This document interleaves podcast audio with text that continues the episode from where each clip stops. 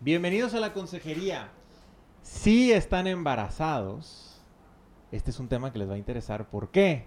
Porque esta inquietud que hay alrededor del COVID y qué va a pasar y cuando sea el parto o cuando sea la cesárea y está llegando mucha información por todos lados, todo eso lo vamos a abordar en este episodio de la consejería con una súper invitada que ya nos dio el honor de estar aquí con nosotros.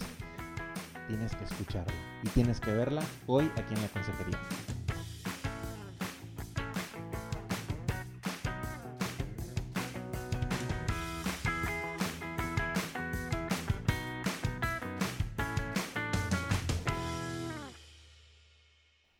Tal? Bienvenidos a la consejería. Yo soy Carla García. Junto con Indalecio Montemayor transmitimos este podcast desde Monterrey, Nuevo León, México.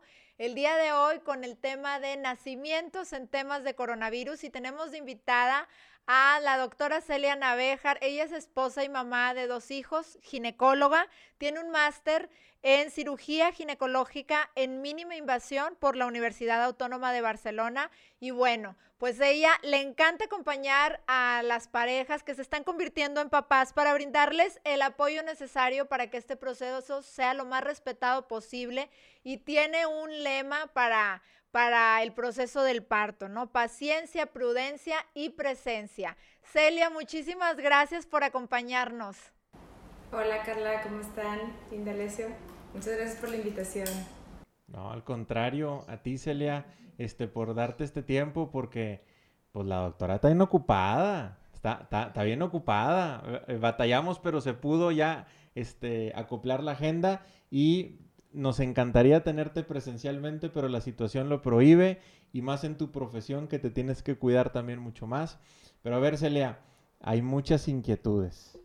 ¿Cuáles son? Bueno, digo de entrada, este, tú trabajas muchísimo y que nos platiques un poco para, para aquellas mamás que, que a lo mejor son mamás por primera vez, no han escuchado mucho el término del parto humanizado, este, que creo que cada vez más eh, es un término que empezamos a, escuchar y tú, eh, pues eres una de las, de las doctoras y sobre todo aquí en Monterrey, que de pronto es muy alto el índice de, de cesáreas, ¿verdad? Este, entonces, que nos platiques, antes de entrar al tema del coronavirus, ¿qué es esto de los partos humanizados? ¿Qué es lo que se busca? ¿Y por qué esto puede resultar en beneficio de, de, lo, de las familias y pues bueno, de los bebés que están recién naciendo, ¿no? Y de los padres.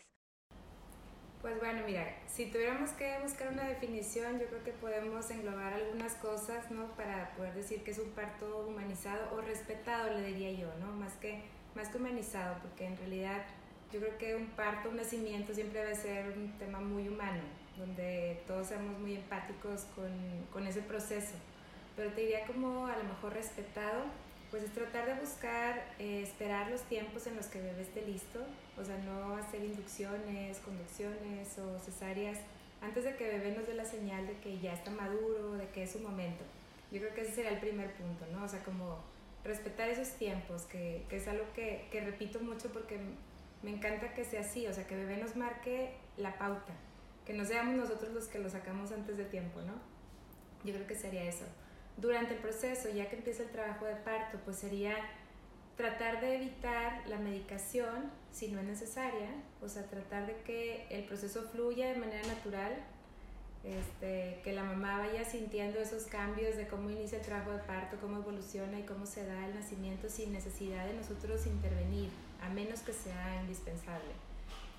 Em, la otra es brindarle a la paciente la opción de que elija con quién acompañarse, ahorita pues estamos en un, como decíamos, un tiempo distinto donde a lo mejor restringimos un poco esa, esa entrada de, de, familiares o acompañantes que pudieran estar en el proceso o en su momento, por ejemplo, la dula, que también ahorita en muchos hospitales nos están restringiendo, pero que la paciente tenga esa tranquilidad de que puede elegir quién la acompañe, que durante el proceso se fomente el movimiento, que la paciente pueda seguir buscando posiciones cómodas, que no esté atada a una cama donde no le permitimos este, tener esa movilidad que muchas veces ayuda a que tenga menos molestia, menos dolor y que lo maneje mejor, ¿no?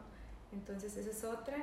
Y pues al momento del nacimiento, algo súper importante, pues tratar de buscar esa posición cómoda que favorezca el descenso de bebé y que la paciente em, logre encontrar en confort, ¿no? Que, y que no sea, bueno, tienes que estar acostada con tus piernitas eh, separadas arriba, o sea, como que amarradita al, este, al monitor, sino que busquemos fomentar ese movimiento que, que le ayude ¿no? a, a, encontrar la posición mejor para ella, porque digo, no hay una ley, cada, cada nacimiento es tan distinto, hasta de pie puede ser, ¿no? Entonces, eh, buscar eso, o sea, buscar que cada mujer se sienta cómoda al momento de, del nacimiento. Y bueno, pues en, una vez que nace bebé, pues tratar de fomentar, si todo está en condiciones, que la mayoría de las veces así es, el pinzamiento tardío de cordón para lograr que todo el flujo de, que viene de placenta llegue a bebé y después de eso pinzar y cortar y pues que hagamos piel con piel. La mayoría de las veces cuando todo va perfecto pues bebé se queda con mamá y no hay mejor lugar que, que juntos, ¿no? Entonces pues fomentar también eso, el apego piel con piel y pues ya de ahí de la mano pues va el, el por ejemplo, lactancia primera hora, el alojamiento conjunto o sea, como que tratar de que todo sea lo más natural y más respetado posible.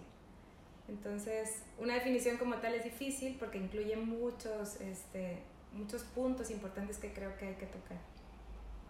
Oye, Celia, y, y bueno, la realidad es que eh, más al ratito nos vas a platicar de tus redes y, y, cómo la gente puede contactarse, pero este, tú tienes imágenes bellísimas, este, para que sigan a la doctora y en sus redes sociales, bellísimas que te transmiten lo que es realmente un, un parto así, ¿verdad? Un parto totalmente este, respetado y que rompe estos paradigmas de los protocolos hospitalarios donde este, a la mujer se le está indicando todo lo que debe de hacer o todo lo que es correcto hacer y que a veces pues también puede resultar invasivo y de alguna manera eh, contraproducente, ¿verdad? Para el proceso del, del nacimiento, ¿no? A diferencia de lo que tú nos estás proponiendo, donde, donde hay más libertad, donde no es que la paciente esté amarrada a la cama y, y, y, o bueno, o que se le indique que porque la canalizan y muchísimas cosas que se hacen, pues ya no le permiten estar,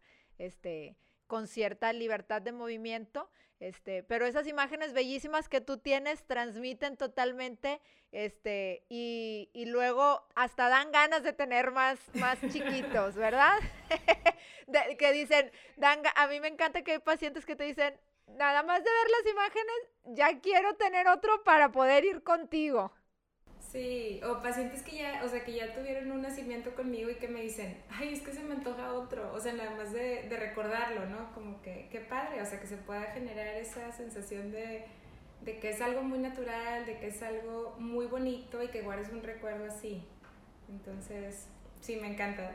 Celia, platícanos un poquito, eh, yo creo que los papás y también las mamás, y, a lo mejor nos ganan, eh, tienen, eh, tenemos inquietudes en cuanto a lo que está pasando ahorita eh, protocolos, y el tema de que te da la inseguridad a más no poder, eh, si dices, si para ir al súper me siento a lo mejor un poco con miedo, ¿cómo más no me sentiré al ir a un hospital donde a lo mejor ahí hay pacientes que están teniendo este tipo de enfermedades y pues llegas en una situación a lo mejor muy vulnerable, va a estar ahí mi bebé, va a estar ahí mi esposa, este, como que nos lleva de muchas dudas, los que estamos ya embarazados, pues ni modo, nos va a tocar enfrentarlos. Y hay unos que dicen, nosotros estábamos como que en planes de tener hijos y pues ya me estoy echando para atrás y demás.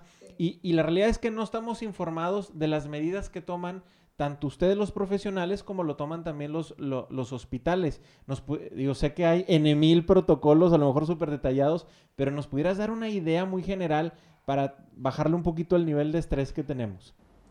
Sí, yo creo que ese es un punto súper importante ahorita para mis pacientes embarazadas y lo platicamos en consulta porque siempre les digo, a ver, vamos un día a la vez. O sea, los protocolos ahorita ya están mucho mejor establecidos, pero hace dos meses que esto estaba todavía como más incierto, el protocolo iba cambiando cada semana. Entonces, al día de hoy creo yo que ya todos tenemos un poquito más seguridad en ese aspecto. Los hospitales están preparados el personal de enfermería tiene su equipo de protección todo el tiempo. Entonces, en ese sentido, enfermería, personal del hospital, médicos, pues siempre estamos con, con los cuidados necesarios. Y los protocolos actuales recomiendan que nuestras pacientes al momento de ingresar al hospital tengan una prueba COVID negativa. Entonces, cada hospital tiene pues algunas variantes ¿no? en el protocolo, pero en general es prueba para mamá, papá con cubrebocas, o sea, nos puede acompañar en los nacimientos, pero pues tiene que estar con el cubrebocas todo el tiempo. Y aquí lo que hacemos es, dependiendo de las circunstancias de cada embarazo, porque como yo hago parto, la verdad es que se me hace difícil encontrar el punto exacto, ¿no? Para hacer el, la prueba. Pero tratamos de esperar a que nos dé bebé las primeras señales de trabajo de parto y ahí aprovechamos, hacemos la prueba y, y, y para tenerla lista al momento del ingreso. Si llegara a ser el caso en que no nos da tiempo y la prueba no está lista, lo que están haciendo los hospitales es que la paciente se ingresa y todo el personal eh, se protege como si fuera un caso sospechoso. Pero en realidad la atención es de la misma calidad, los mismos cuidados, el mismo respeto que hemos tenido por los nacimientos, lo hemos logrado tener al día de hoy. La única diferencia es que el personal tú lo vas a ver todo el tiempo con su cubrebocas, careta, guantes, etc. Entonces, el equipo que te dan en un quirófano es distinto si la paciente tiene una prueba negativa que si tiene una prueba positiva, o más bien que si no la tuviera, este, pues para protección de todo el personal. Pero eso también nos garantiza que la siguiente paciente que viene pues tiene menor riesgo de contagio porque ya todos nos estamos cuidando. Entonces yo les digo que a lo mejor buscar un embarazo ahorita si te crea mucha ansiedad pues no es el momento, pero si ya estás embarazado hay que darle, como dices, entonces es cuidarnos todos desde que llegamos a consulta. O sea, yo les recomiendo o que vayan solitas o máximo un acompañante. Estamos empezando a dar la libertad porque yo entiendo que para la paciente que llega a consulta y a ver a su bebé, pues obviamente es no indispensable, pero sí súper importante que papá la acompañe, que la apoye, ¿no? Que cualquier cosa, duda, pregunta, pues sea en, en conjunto. Entonces, pues estamos teniendo algunos cuidados especiales, la paciente debe ir con cubrebocas a consulta, pues estamos con el gel desde que llegan, yo abro puertas, yo cierro puertas, o sea, para que traten de evitar el tocar superficies, este, pues para disminuir la probabilidad. No podemos decir nunca que cero, pero siempre podemos decir, bueno, nos estamos cuidando todos. Oye, es Perdóname. No, si quieres termina lo que ibas a decir. No, te decía, y un día a la vez, o sea, es como, bueno, disfruto el día de hoy con mi embarazo y mi bebé y mañana pues me sigo cuidando y así poco a poco, ¿no? Porque también tratar de planificar de aquí a ocho semanas, diez semanas, por ejemplo, les digo, no sabemos cómo va a estar, o sea, aquí el tema es el día de hoy, cuídate y conserva esas medidas que hemos estado llevando. De repente se empezó a relajar un poco el tema de, pues, de la sociedad, o sea, el sentir que ya podemos empezar a salir, porque pues la señal que nos da a lo mejor el, el tema económico de que se abrieron las plazas y demás, pues bueno, te dice, bueno, a lo mejor ya podemos empezar a hacerlo. Creo yo que todavía no, que sí vale la pena guardarnos todavía en casa, que evitemos el riesgo, sobre todo en aquellas pacientes embarazadas. Oye, Cele, yo te quería eh, preguntar también, eh, este tema ahorita que hablabas de las pruebas, digo, nosotros estamos eh, hablando y físicamente estamos ubicados en Monterrey, Nuevo León, ¿verdad? Hay gente que nos puede estar escuchando en otras ciudades, este, eh, ya sea de la República Mexicana o en, en otros lugares fuera de, de, México, y pues cada ciudad seguramente también tiene una, una realidad distinta, ¿no?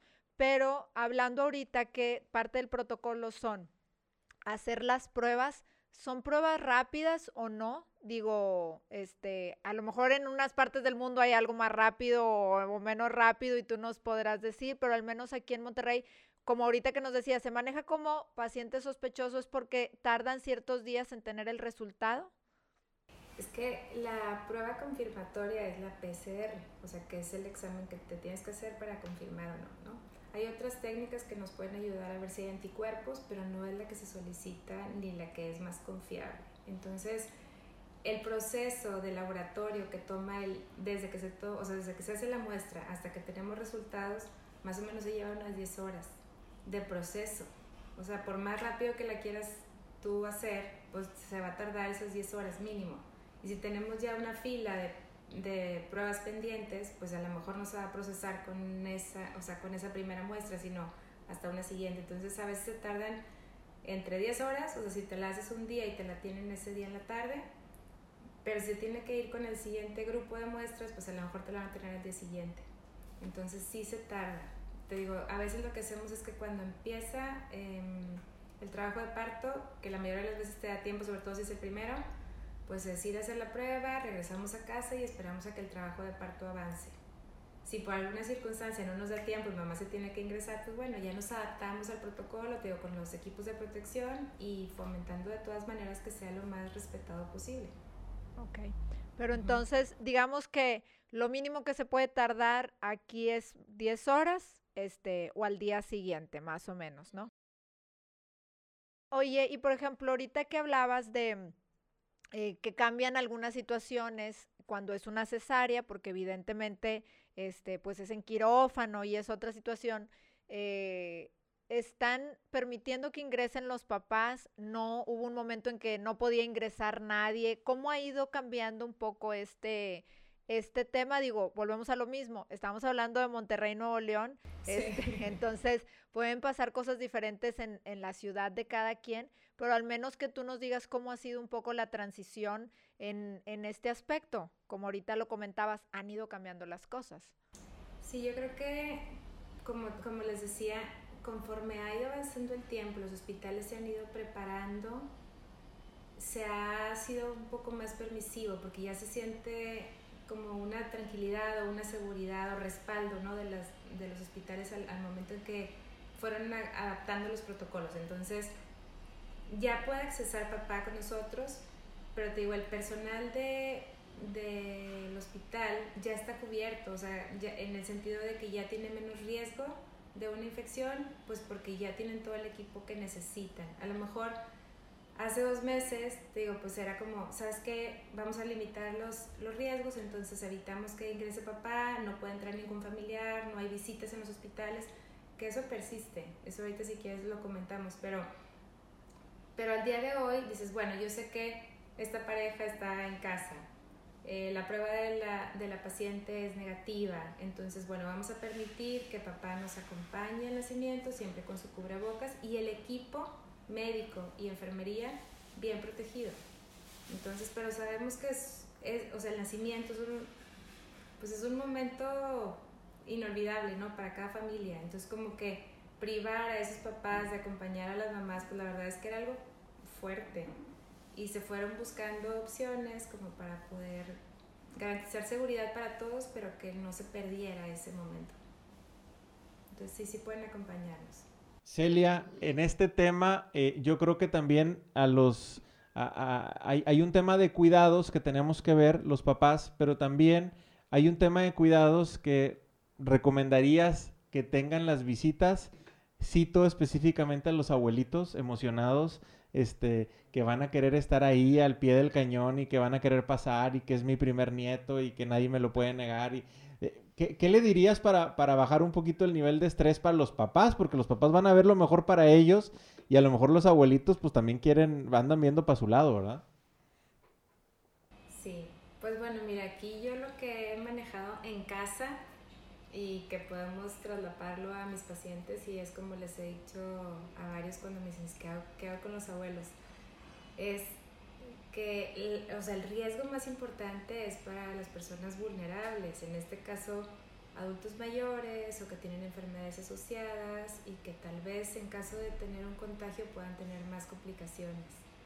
Entonces, lo, la forma en que yo he convencido a mis papás de mantener la distancia pues es precisamente eso, decirle, nosotros podemos a lo mejor pasar por un episodio asintomático, digo, espero que así sea, este, en caso de que llegáramos a contagiarnos, le digo, pero ustedes son los más vulnerables, son los que tienen más probabilidad de complicaciones. Entonces, sé que ese momento del nacimiento es algo súper bonito para los abuelos, que les encantaría estar ahí, acompañar, apapachar, este, dar consejos, pero creo que al día de hoy la recomendación sería quédense en casa. O sea, les mandamos foto, video y lo que quieran, pero a distancia creo que sería lo mejor en este momento. Los hospitales ahorita pues están recomendando las cero visitas. En el hospital, lo último, ah, donde, donde yo estoy, en el Hospital Ángeles, lo último que nos dijeron fue que si un familiar quería ir, tendría que ir con una prueba negativa.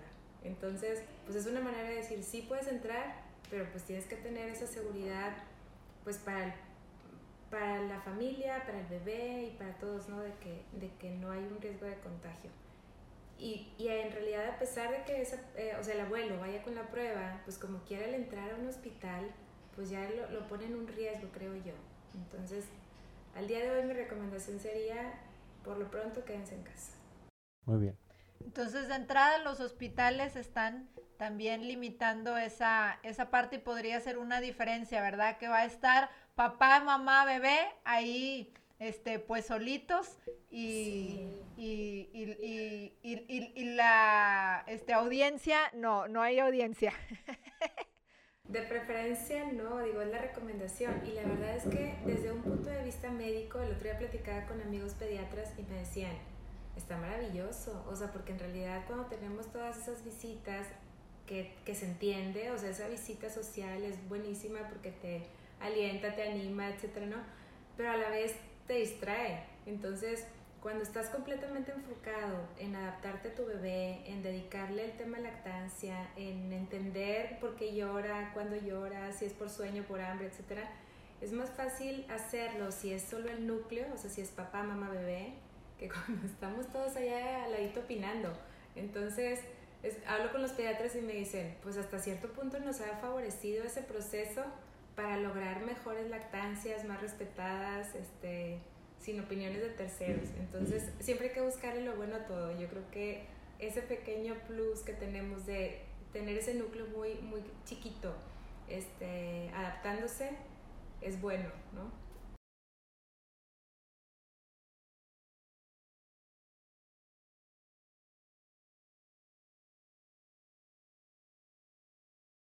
Sí, claro.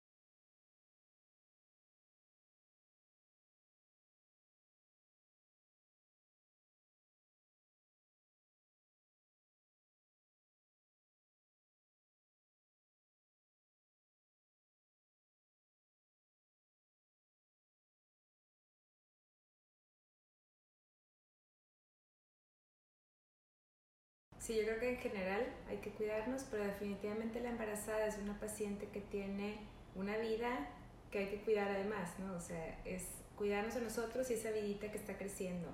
No hay tanta información, ya digo, hay algunos artículos que hablan de que la probabilidad de la transmisión vertical, o sea, quiere decir de mamá a bebé, es baja, pero aún así, pues el hecho de infectarte conlleva a un riesgo mayor de complicaciones, eso sí está descrito, porque y lo comparan con algunos otros virus o algunas otras enfermedades como la influenza y así, igual no haber tanta información actual, ¿no? Este, pues es algún virus muy nuevo. Pero lo que hacen es compararlo con eso y decir, bueno, si en, en las pacientes embarazadas hay un poquito menos de respuesta como de defensas o respuesta inmune, pues la probabilidad de que haya una complicación es mayor. Entonces, pues en general, eh, digo, es cuidarnos y evitar esa exposición. Ahora, si, si una mamá es positiva, pues ahí sí los protocolos de hospital son un poco más estrictos y separan a mamá y a bebé. Entonces, pues obviamente tratar de evitar que lleguemos a esos extremos en los que sí tuvieran que estar separados para evitar riesgo a bebé. Oye, no, y qué, interesante que no lo digas, ¿verdad? Porque en realidad uno no lo, no lo sabe y dices, ¿qué va, qué va a pasar? Pues aparte, este, cosas que a lo mejor no querríamos o no serían lo, lo naturales, ¿verdad?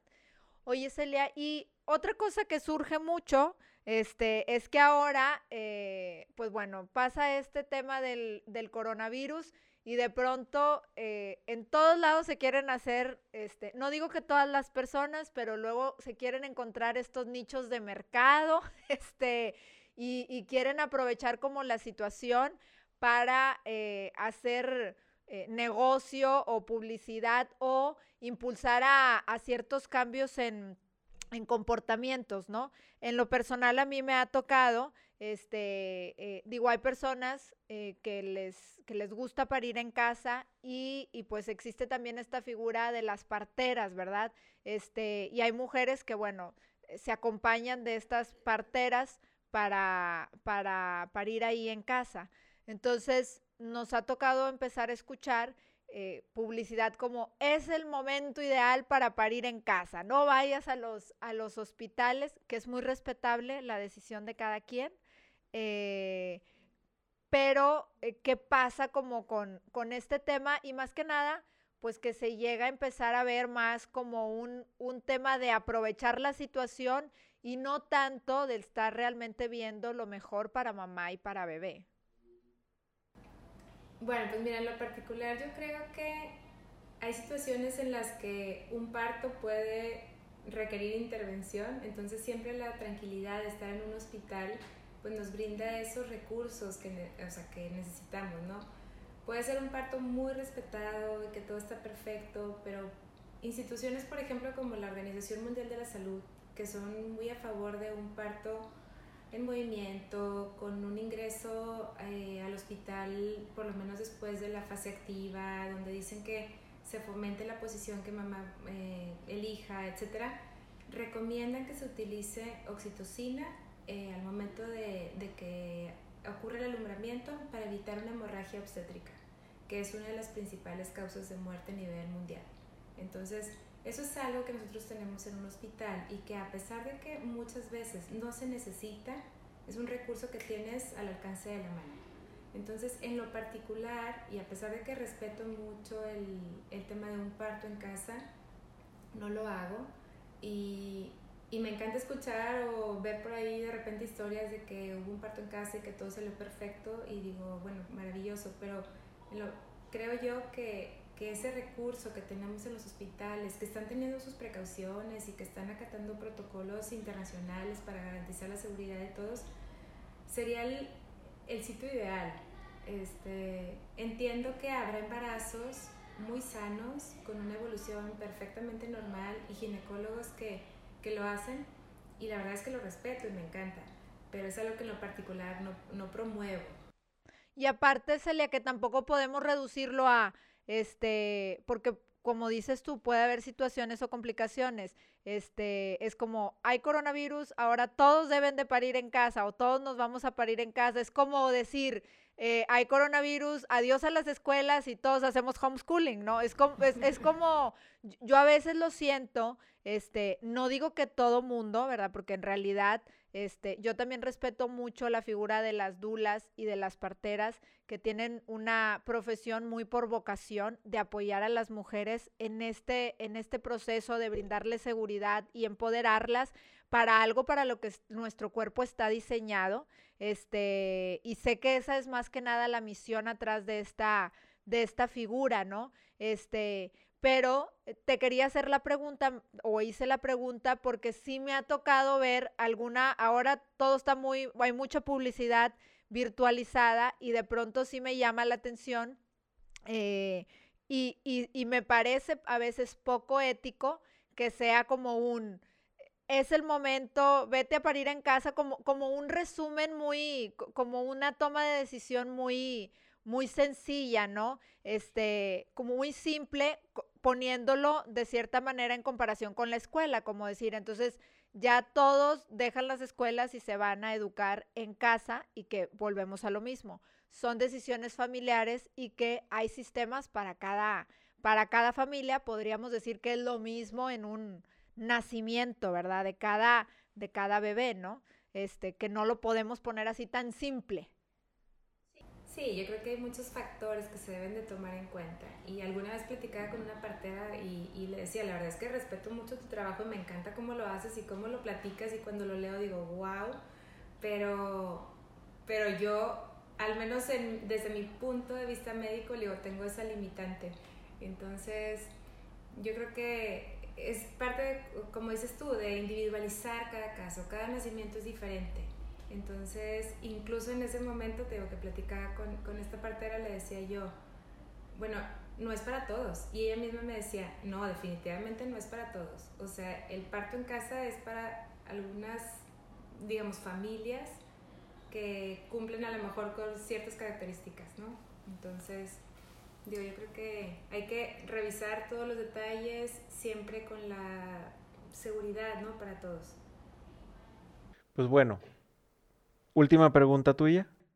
Ya, yo ya hice Tú ya acabaste. Celia. No, porque, porque ya, ya, ya, ya conozco a mi raza. yo le saco preguntas de la manga. conozco a mi raza. Celia, eh, eh, yo, creo que nos diste un panorama muy, muy completo. Obviamente, todo el mundo tenemos la tarea de que acudamos con nuestro médico y aclaremos las dudas puntuales que tenemos. ¿Con qué tip o tips quisieras que se fuera la gente después de esta plática? ¿Qué, quisieras transmitirle que quieres que se queden así en la cabeza a, esos, eh, a esas parejas que están ahorita eh, con un embarazo, principalmente para ellos? Pues yo les diría que por lo pronto confíen en su médico, o sea, que platique con ellos, que hagan una lista de dudas, así como ustedes que me dicen, bueno, tenemos estas preguntas, yo creo que es clave, o sea, es todas las inquietudes, tratar de resolverlas, tratar de vivir un embarazo en paz, o sea, que no genere esta, pues toda esta pandemia, todo esto que estamos viviendo, una angustia mayor de la que ya el propio embarazo genera, ¿no? O sea, todo lo que viene, todo lo nuevo, toda la incertidumbre de, cómo va a ser el nacimiento y demás. Entonces, que aclaren dudas, que hagan planes, porque de repente me dicen, es que no puedo planear. No, sí puedes planear. Si tenemos que modificarlo un poquito, no pasa nada. Pero hagan planes. Eh, por ejemplo, a mí el plan de parto me encanta. Siempre les digo, es algo que promuevo. Digo, haz tu plan de parto, más o menos una idea de cómo quieres, qué quieres o qué no quieres vivir durante el proceso, digo, porque eso también ya te va dando a ti una visión más clara. Entonces, y a mí también, o sea, decirme, ¿sabes qué? Si a mí me gustaría que fuera así y ya de ahí partimos, ¿no? De ahí negociamos o de ahí, este, ¿no? Me explico, ya, ya de ahí nos basamos. Entonces, eso. Lo otro, por ejemplo, pues los hospitales, o sea, ver cómo es el protocolo en cada hospital, qué es lo que están haciendo, cuáles son las recomendaciones, cómo se van adaptando. Entonces, yo creo que esa es otra. Y el equipo, o sea, que sea un equipo que ya una vez que tienes tú muy claro lo que quieres, pues elijas este, en base a eso el pediatra, el ginecólogo y, y pues en su momento ya si se necesita o no anestesiólogo. Muy bien. En casos como el de ustedes, pues que no se necesita anestesiólogo. Celia, eh, la gente que tiene, que te quisiera contactar y que quiere conocer esas fotos que Carla estaba presumiendo, ¿dónde lo puede hacer? Por favor, compártenos esa información. Pues tengo, digo, dos redes que son las que utilizo, que es Facebook y em, el Instagram. Entonces, en Instagram estoy como eh, doctora Celia Ginequer y en Facebook al revés, Ginequer doctora Celia. Este, ahí nos podemos ver, ahí, ahí, puedo compartir algunas de las, de las imágenes que normalmente son eh, incluso fotos que la misma paciente me dice, o sea, me dice, Celia, aquí está la foto, ¿no? O sea, como que siempre pregunto, obviamente antes de publicar cualquier cosa, las mismas pacientes me encanta, o sea, realmente quieren compartir esa experiencia con otras mamás, que, o sea, para que entiendan el proceso, para que lo vivan, entonces digo, es, es, algo que lleva un toque muy personal, o sea, es como, como lo hacemos, como nos gusta, como se vive en ese momento, que yo creo que es clave. Celia, pues estuvo padrísima la plática, yo creo que a todas las parejas que están en este, en este periodo de, de coronavirus, COVID, este, atravesando un embarazo, pues yo creo que nos, nos ayudas a bajarle una, dos, tres, cada quien sabrá cuántas rayitas al nivel de estrés. Yo creo que este, a ponernos en acción en cuanto a cuidarnos, yo creo que todos nos quedamos con, con ese mensaje que tú nos das, nos das tranquilidad de que se están tomando cada vez medidas eh, mucho más informadas para, eh, en cuanto a los hospitales y los profesionales para, para este paso de la vida. Y, bueno, pues esos tips del post y del pre, yo creo que nos sirven bastante. Te queremos agradecer que nos hayas dado esta oportunidad de platicar contigo de manera virtual. Este, con todo y que la tecnología a veces nos hace trampas, pero muchísimas gracias, Elia. No, hombre, encantadísima. Gracias a ustedes por la invitación. Digo, por fin se pudo acomodar. este, ya acabamos escuela, entonces también eso ya nos libera un poco. También. Estamos de vacaciones. y bueno, pues a todos ustedes que nos acompañaron, ya sea por video o en audio, les agradecemos mucho en, este capítulo de la consejería. Eh, les recuerdo, pueden seguirnos en todas las redes sociales. Si quieren ver estos capítulos, lo pueden hacer en Facebook y lo pueden ver en Instagram todos los jueves. Y también en nuestro canal de YouTube, al cual los invito a que se suscriban, en el que también lo publicamos y pueden ver todos los episodios de la consejería y de nuestros otros podcasts. También pueden escucharlo si quieren irse en el camino, cuando van corriendo, haciendo un ejercicio pues se pueden ir escuchando este tipo de información que ayuda mucho a la familia y al matrimonio, que lo pueden encontrar en Spotify y en Apple Podcast. Y también en nuestras otras redes sociales como el LinkedIn, también en TikTok y en Twitter. Entonces, pues nos seguimos escuchando, nos escuchamos la próxima semana, si Dios quiere, con otro capítulo más aquí en la consejería.